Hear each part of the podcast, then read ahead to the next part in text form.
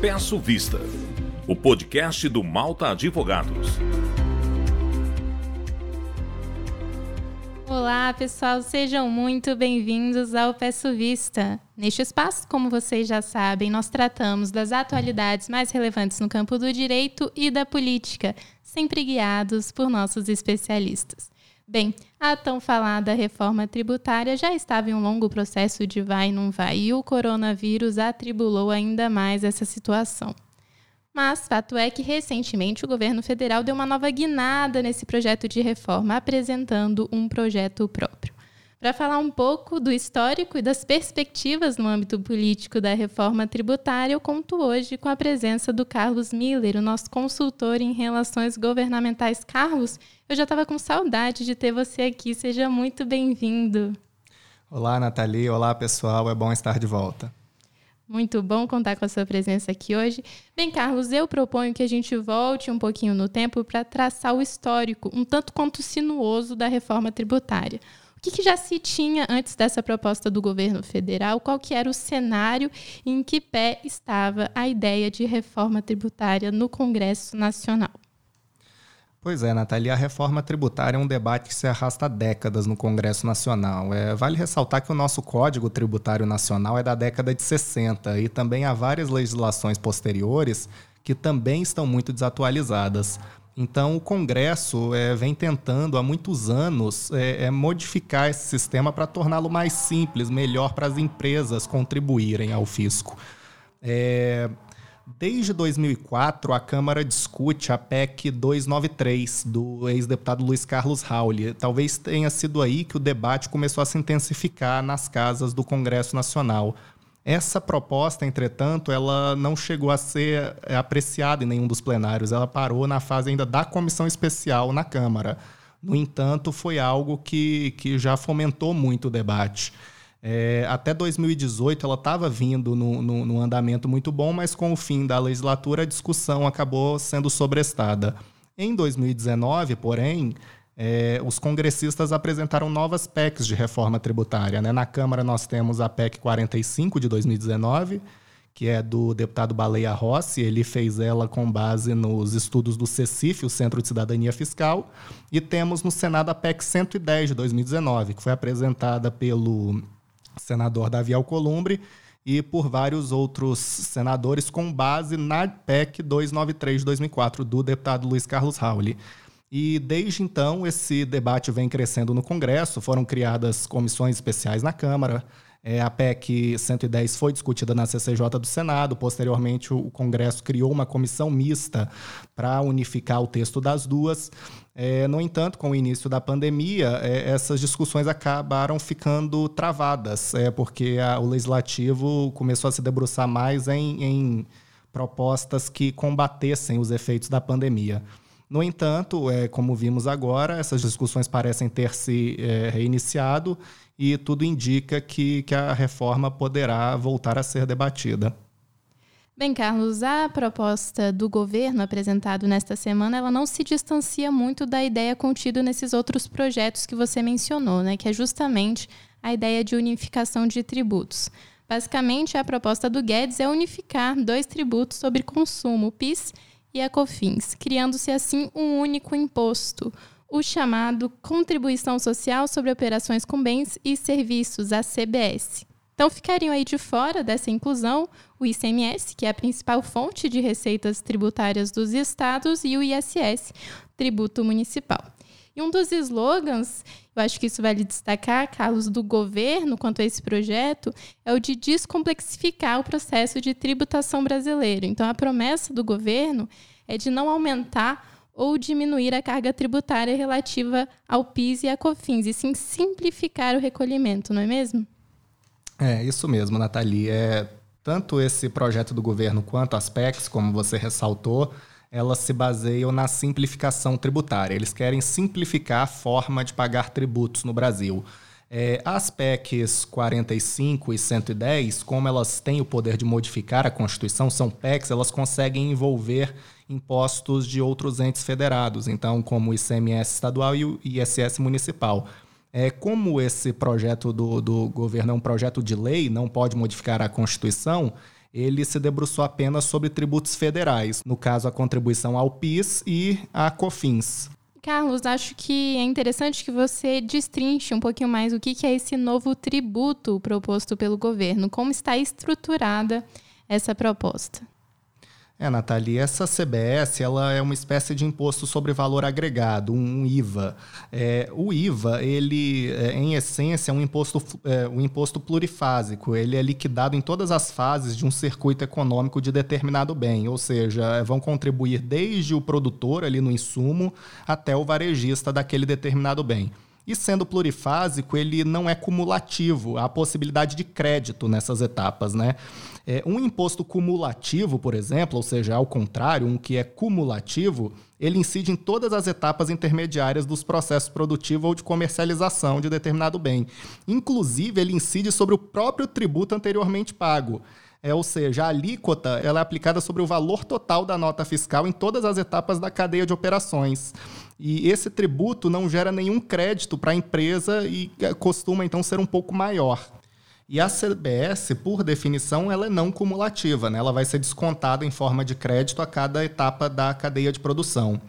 E essa CBS, Nathalie, como você falou, é um imposto sobre operações com bens e serviços, e ela terá uma destinação vinculada ao custeio da Seguridade Social, ou seja, substituindo o que hoje é a atribuição é, das contribuições ao PIS e, e atribuição da COFINS.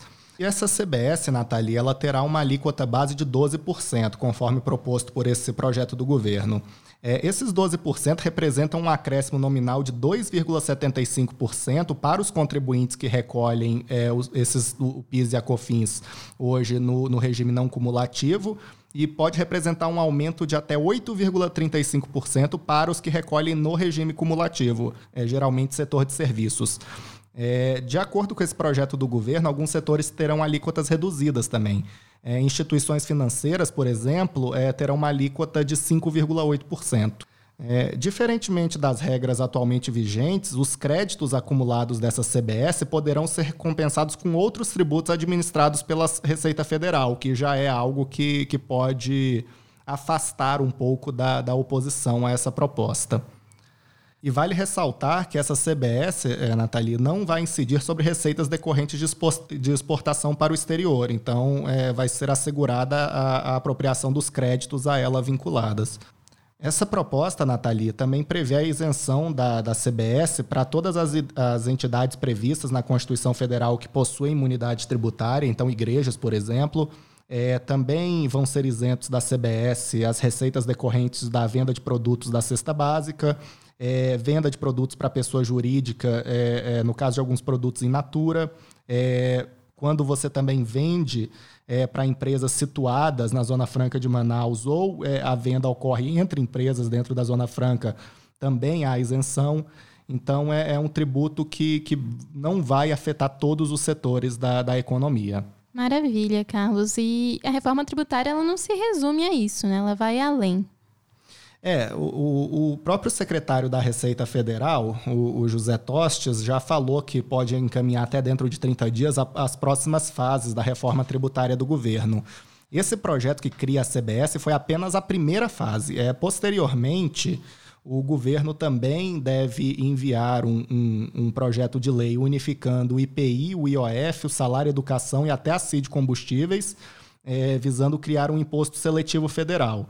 É, a depender dos tributos que, que vão ser incluídos nesse novo imposto, é, isso poderá ser feito tanto por um projeto de lei quanto por um projeto de lei complementar. Vai depender ainda da redação que o governo vai dar. É, posteriormente, o governo também pretende promover a redução de deduções do imposto de renda sobre pessoa física e a redução das alíquotas do IR sobre pessoas físicas e jurídicas. E também querem acabar com a isenção é, é, do IR sobre lucros e dividendos, o que é algo bem polêmico, por isso foi deixado um pouco para o final. E, ao fim, eles pretendem enviar uma proposta criando um imposto sobre transações digitais que financiará uma nova e maior desoneração da folha. Essa, sem dúvidas, é a parte mais polêmica. Esse imposto já foi apelidado no Congresso de CPMF digital, é extremamente é, rejeitado pelo presidente da Câmara dos Deputados, Rodrigo Maia. E, e certamente vai ter uma tramitação muito complicada, talvez nem seja aprovado. Carlos, é interessante isso, porque a estratégia do governo, pelo que você me disse, então é parcelar a reforma tributária. Então, à primeira vista, o Ministério da Economia enviará primeiro as propostas menos polêmicas e deixará as mais polêmicas para o fim, para que a discussão seja paralisada logo no começo. Dito isso, eu faço um questionamento a você. Já tem um certo consenso no Congresso Nacional sobre a CBS? Como que está isso? É, Nathalie, quando a gente fala de reforma tributária no Congresso, nunca há consenso, né? Como eu falei no começo, há textos de reforma tributária que tramitam há décadas, né? Dei até o exemplo da PEC 293 de 2004. É, no entanto, pode-se dizer que, que o governo de fato está escalonando o envio dessas, dessas fases de acordo com a polêmica que elas geram. A criação da CBS é bem menos polêmica, por exemplo, do que a criação de um imposto sobre transações digitais, essa nova CPMF digital. O que parece haver consenso, Nathalie, é sobre a necessidade de simplificação do sistema tributário. Como a gente falou no começo, há várias propostas sobre isso, né? Há a PEC 110 no Senado, existe também a PEC 45 na Câmara, agora temos esse projeto do governo e todos querem unificar tributos para simplificar a forma como o contribuinte paga seus impostos. É, uma coisa que sempre é, é, ressaltam muito no Congresso é como o sistema brasileiro é complicado, né? É, um relatório do Banco Mundial de 2019 mostrou que o Brasil é um dos países onde mais se gasta tempo para o pagamento de, de tributos. Né? É, estimam que, que uma empresa gaste até duas mil horas, em média, é, por ano para contribuir ao fisco. Né? É, para ter uma ideia, na Bolívia, que, que ocupa, salvo engano, o penúltimo lugar, o último é o Brasil, é, são gastas é, em torno de mil horas por ano é, é para uma empresa pagar seus tributos. Se a gente vai para o México, por exemplo, esse tempo cai para 240 horas. Então, é, é geralmente, é, independentemente do setor da empresa, ela tem um departamento de, de, de, contabilidade que é quase tão grande quanto o relativo à área fim dela. E é isso que pretendem mudar, simplificando esse, esse sistema tributário brasileiro. É, o, o, projeto do governo, como eu falei, ele é, é, restrito à arrecadação federal. Ele não vai mexer no ICMS, que é um imposto estadual, e nem no ISS, que é um imposto municipal. É, só dele, é, dele ter sido construído dessa forma, ele já afasta um pouco da, da oposição dos entes federados. Então, governadores podem não se opor, porque eles não vão perder a autonomia é, é, tributária deles, é, no caso do ICMS, e as bases municipalistas dos deputados também tendem a não se opor, porque não vão perder é, a autonomia sobre a gestão do ISS, que é uma base tributária, aliás, é, é, é crescente. Então, é, os municípios querem manter o, o controle sobre o ISS. Então, só de, de, desse projeto ter sido construído dessa forma, ele tende a ser menos polêmico, o que já ajuda um pouco na hora da tramitação. Agora, vale ressaltar, Nathalie, que essa CBS é extremamente rejeitada pelo setor de serviços, que pode fazer uma grande oposição na, na tramitação dessa proposta na Câmara dos Deputados e no Senado Federal. É, e explico por quê. De acordo com esse projeto do governo, é, todas as empresas passariam a ser tributadas pelo sistema não cumulativo, né, que é o que prevê créditos nas compras de insumos. É, ao contrário da indústria, o, o, segmento de serviços ele compra poucos insumos e é intensivo em mão de obra.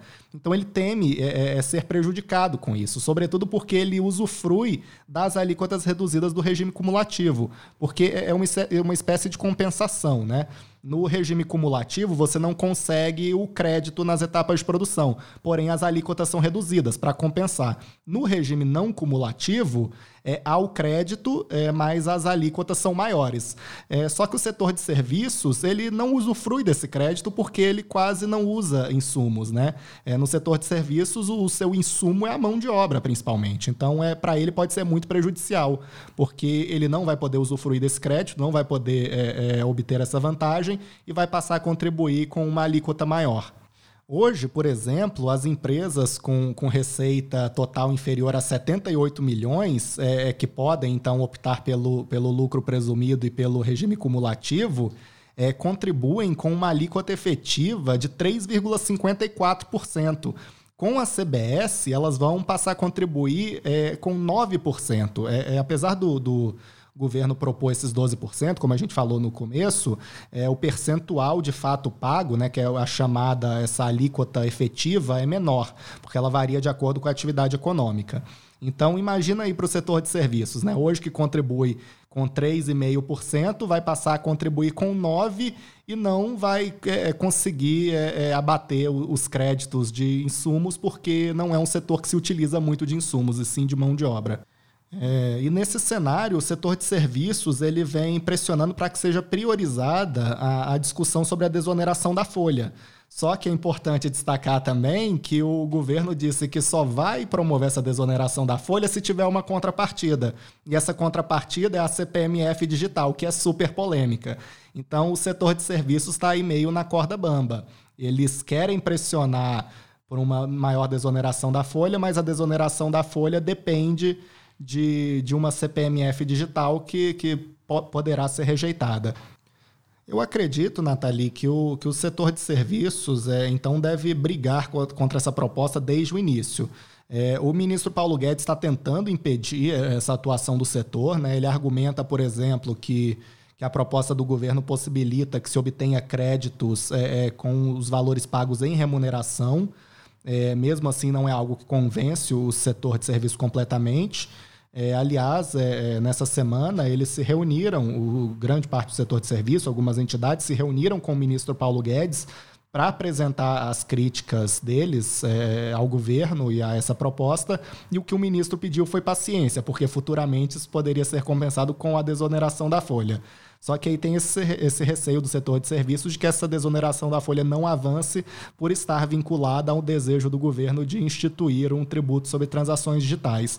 Então é uma situação muito delicada para esse setor e, e certamente ele, ele vai é, fazer uma articulação contra essa proposta é, no Congresso Nacional. E, Carlos, é, já seguindo nesse fluxo, o questionamento que surge é o seguinte: por que, que o governo deixou para enviar a proposta agora? Qual o contexto que o pressionou a enviar, enfim, esse texto? Pois é, Nathalie, aí já é uma história bem mais longa e interessante. É, o presidente da Câmara, Rodrigo Maia, ele vem defendendo há semanas o reinício das discussões sobre a reforma tributária, principalmente no âmbito da comissão mista do Congresso, que foi criada justamente para unificar os textos diferentes que tramitavam no legislativo.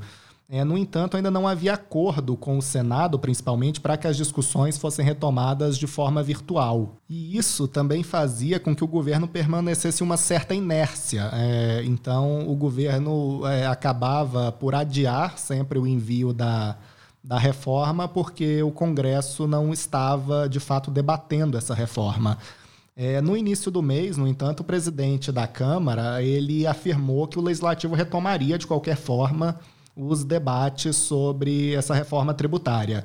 É, só que, é, como esperado por muitos parlamentares, essa expectativa do Maia acabou não se cumprindo. É, só que aí ele fez então um, uma nova previsão. Né? Ele falou: se o Senado não aceitar retomar os debates sobre a reforma tributária na comissão mista, eu vou determinar a volta da comissão especial da PEC 45, que é da Câmara, e então nós vamos discutir esse tema internamente. E assim o fez. Ele determinou, então, a realização de uma reunião técnica da Comissão Especial da PEC 45 para discutir o retorno das eh, deliberações da reforma tributária. E ele também se reuniu na mesma semana, na semana passada, com o ministro Paulo Guedes, com quem ele não conversava há meses, para debater a agenda reformista. É, logo depois desses eventos, né, dessa, digamos, ofensiva do presidente Rodrigo Maia, é, a equipe econômica anunciou que, que enviaria essa primeira fase da reforma. O que, aliás, também pressionou o retorno da comissão mista no Congresso, né, Carlos? É, exato. É, é, depois dessa atuação do presidente Rodrigo Maia e do anúncio do governo de que enviaria o texto, o Senado não pôde mais se opor a essa ideia de retomada dos debates da comissão mista. É, e, e, teve, então, que, que ceder, digamos. É, o que, que acontece, Nathalie? Parte dos senadores acreditava que o adiamento dessa discussão era importante porque permitiria que os debates fossem feitos de forma presencial futuramente, o que não é possível, evidentemente, no momento. É, segundo eles, esses parlamentares, esses senadores que eram contrários à retomada é, imediata, é, será impossível garantir um espaço de fala a mais de 50 congressistas membros dessa comissão e aos convidados em um sistema é, de deliberação remota que ainda não está completamente desenvolvido. Então, é, é, seria por esse motivo que, que as discussões deveriam ser postergadas. É, eles também argumentavam que se é, fosse determinado o retorno da comissão especial, da comissão mista da reforma tributária, o presidente Alcolumbre também teria que determinar o retorno de outras comissões mistas do Congresso, como a CPMI das fake news. Mas esse argumento, principalmente, esse último argumento, acabou sendo desconstruído porque a comissão mista é, é, da reforma tributária ela não é, é, um instrumento previsto regimentalmente, foi um artifício, digamos, informal das duas casas para é, resolver essa disputa por protagonismo. Não é algo previsto nos regimentos das duas casas como uma CPMI é. Essa, essa comissão mista, ela é, é podemos dizer, realmente informal ela não tem é, é, efeitos práticos na tramitação da, da, da, proposta, de uma proposta de emenda à Constituição. Essas PECs elas vão ter, é, de qualquer forma, é, ter que ser discutidas em, em comissões especiais na Câmara, é, depois no plenário da Câmara e, e, posteriormente na CCJ do Senado e no plenário do Senado. É, não tem como você cortar uma fase só por ter a comissão mista. Então, é, é basicamente isso. Como ela não é regimental, ela não vai influenciar, essa, essa, essa decisão não vai influenciar no retorno das outras. É, mas essas são as razões que os senadores expõem em público. Né? Nos bastidores, alguns deputados, é, esses sim que defendem o retorno da comissão, é, dizem que o, que o argumento utilizado pelos senadores é meio que uma cortina de fumaça para esconder que ainda há protagonismo entre as duas casas. É, de acordo com esses deputados, o, o presidente Alcolumbre teme é, que a PEC 110, que é de sua autoria, seja é, absorvida pela PEC 45 da Câmara, é, sobre a qual há maior consenso, e por isso ele, ele é, queria adiar os debates. E ele também é, esperava o envio da, da proposta do governo para balancear um pouco esse, essa disputa. Né? Então você teria uma terceira linha de pensamento para que a Câmara não se sobressaísse completamente é, nesse debate. Enfim, de qualquer forma, houve essa pressão do Maia, ele retomou os debates na Câmara, fez com que o governo é, enviasse a proposta dele e acabou fazendo então com que o Senado cedesse é, nessa, nessa disputa, digamos. Né? Então, é, agora é esperado que a comissão mista da reforma tributária é, já se reúna na próxima semana. O presidente dessa comissão, que é o senador Roberto Rocha, do PSDB, disse que poderá convocar sessão já para a próxima quinta-feira, dia 30. Então, a princípio, parece que essas questões de tramitação foram resolvidas e agora a comissão é, mista poderá virtualmente é, é, centrar-se sobre o, o mérito da, da, reforma tributária, é, tanto da, como eu já disse, das PECs 45 e 110, quanto do, do projeto do ministro Paulo Guedes. Então, o que você está dizendo, Carlos, é que existe uma expectativa que os debates, mesmo nesse cenário, eles se deem de forma rápida. Na sua percepção, é possível que a reforma seja aprovada ainda neste ano? É, essa é a resposta que todos queríamos ter, né? É, não dá para afirmar com certeza ainda, é um tema muito polêmico, mas o relator da comissão mista, o deputado Agnaldo Ribeiro, disse que após esse reinício das discussões seria possível concluir um, um relatório, um texto em até 30 dias, que seria então depois enviado à Câmara dos Deputados. É, mas é isso. Se o trâmite, se as discussões sobre o trâmite da proposta, né, se vai ser reinstalada ou não a comissão mista já foram difíceis, é, podemos imaginar como vai ser o debate de mérito. Né?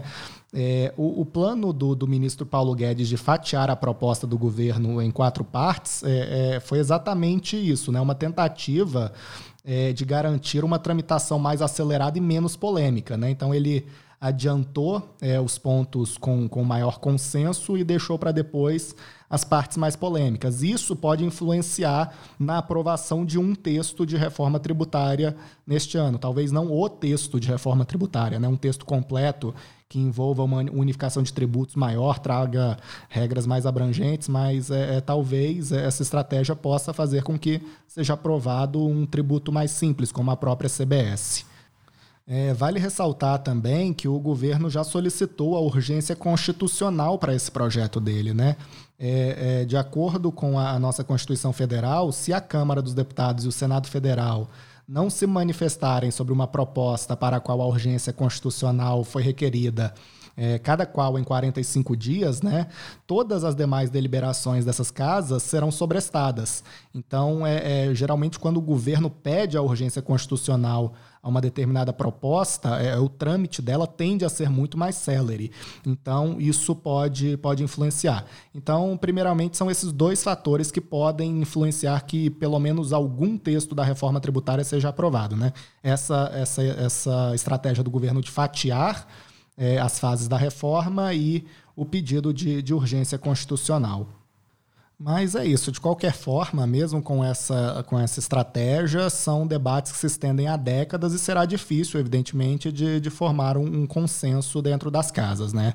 É, além dessa oposição do setor de serviços da CBS, há, como eu falei, a oposição municipalista ao IBS, que é o previsto nas nas PECs 45 e 110, né, porque eles podem tirar um pouco da autonomia na gestão dessa, desse tributo municipal. Também há discussão se, se esse IVA que está sendo debatido será dual ou não. É, durante as deliberações da PEC 110 no, no Senado, é, cogitou-se a criação de um IVA dual, né, ou seja, é, é, um IVA federal e outro IVA estadual, né? seriam basicamente dois IVAs. É, no entanto, há quem argumente que isso pode gerar um sistema tão complexo quanto o que já é atualmente, então há uma certa oposição. Há também a discussão sobre a desoneração da folha, né? apesar da desoneração ser apoiada pelo Congresso, ser apoiada pelo governo e ser apoiada pela maior parte dos setores é, é da iniciativa privada, o governo quer uma contrapartida para financiar essa desoneração e quer que essa contrapartida seja é, o imposto sobre transações digitais, né, a tal da CPMF digital. E essa CPMF digital sofre muita resistência no, no Congresso. O ministro Paulo Guedes está até pedindo para que o setor de serviços pressione é, a Câmara é, a aceitar essa CPMF digital para que possa ser iniciada a discussão sobre desoneração mas isso ainda é algo que deve ser decidido futuramente. E outra coisa, é, vale lembrar que o próprio Centrão, que hoje é a nova base de apoio do governo no Congresso, não gostou é, de ver uma alíquota reduzida para instituições financeiras nesse projeto que o ministro Paulo Guedes enviou de CBS.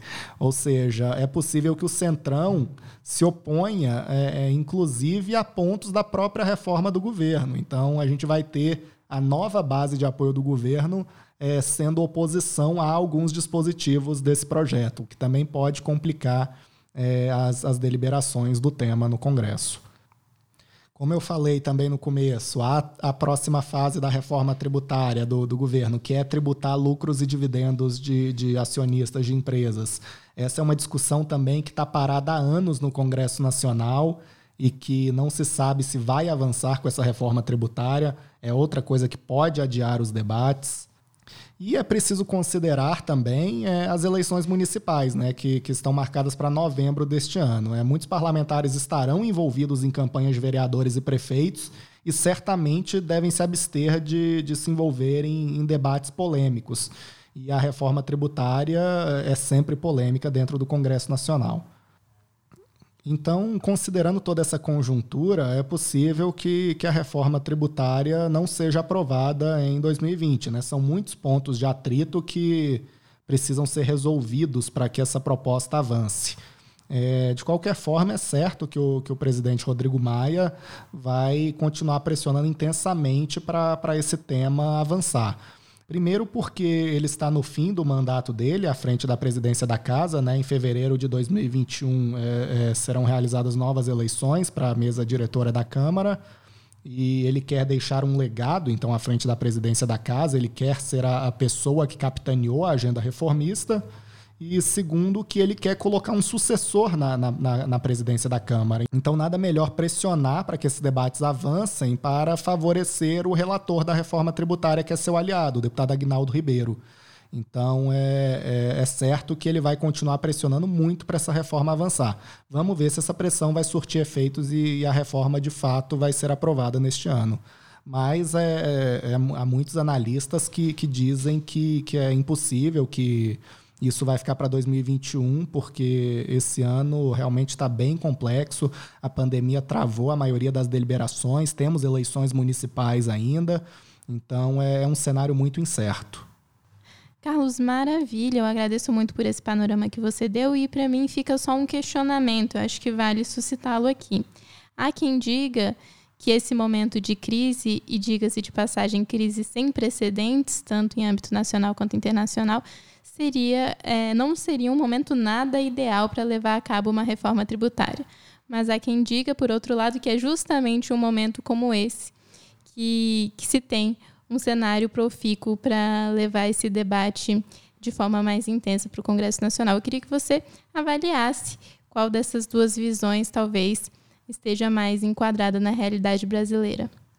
É muito difícil dizer, Nathalie, e também é algo que, que está em discussão no Congresso Nacional, exatamente essa, essa questão que você pôs aqui.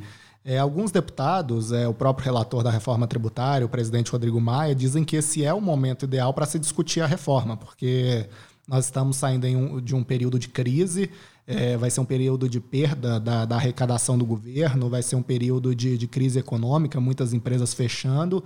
Então, eles acham que é o melhor momento para que é, se crie mais segurança jurídica, é, que se melhore o sistema tributário para é, é, ajudar no, no, desenvolvimento econômico do país. Então, é, é, eles acreditam que é basicamente isso. É um momento que a gente precisa inovar em termos de normas jurídicas para fomentar o crescimento.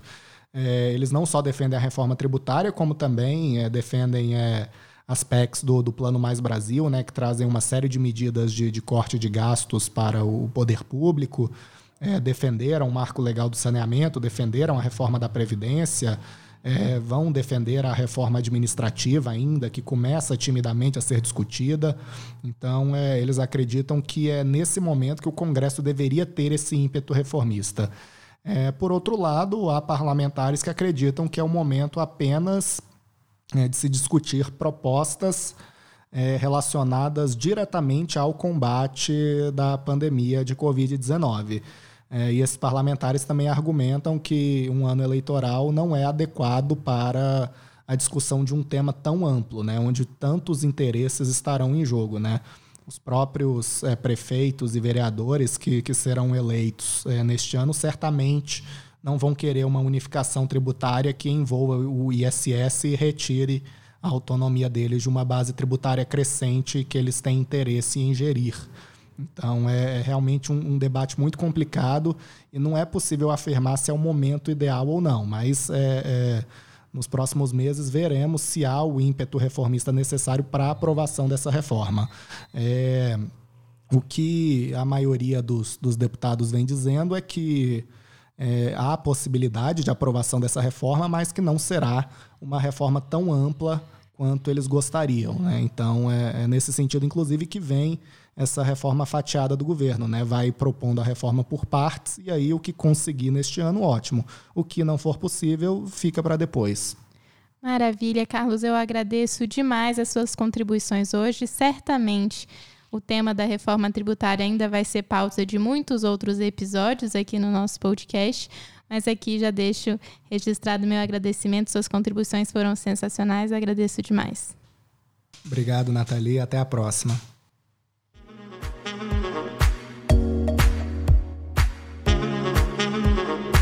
Você ouviu Peço Vista, Peço Vista, o podcast do Malta Advogados. Siga nossas redes sociais e confira esse e outros episódios no site maltaadvogados.com.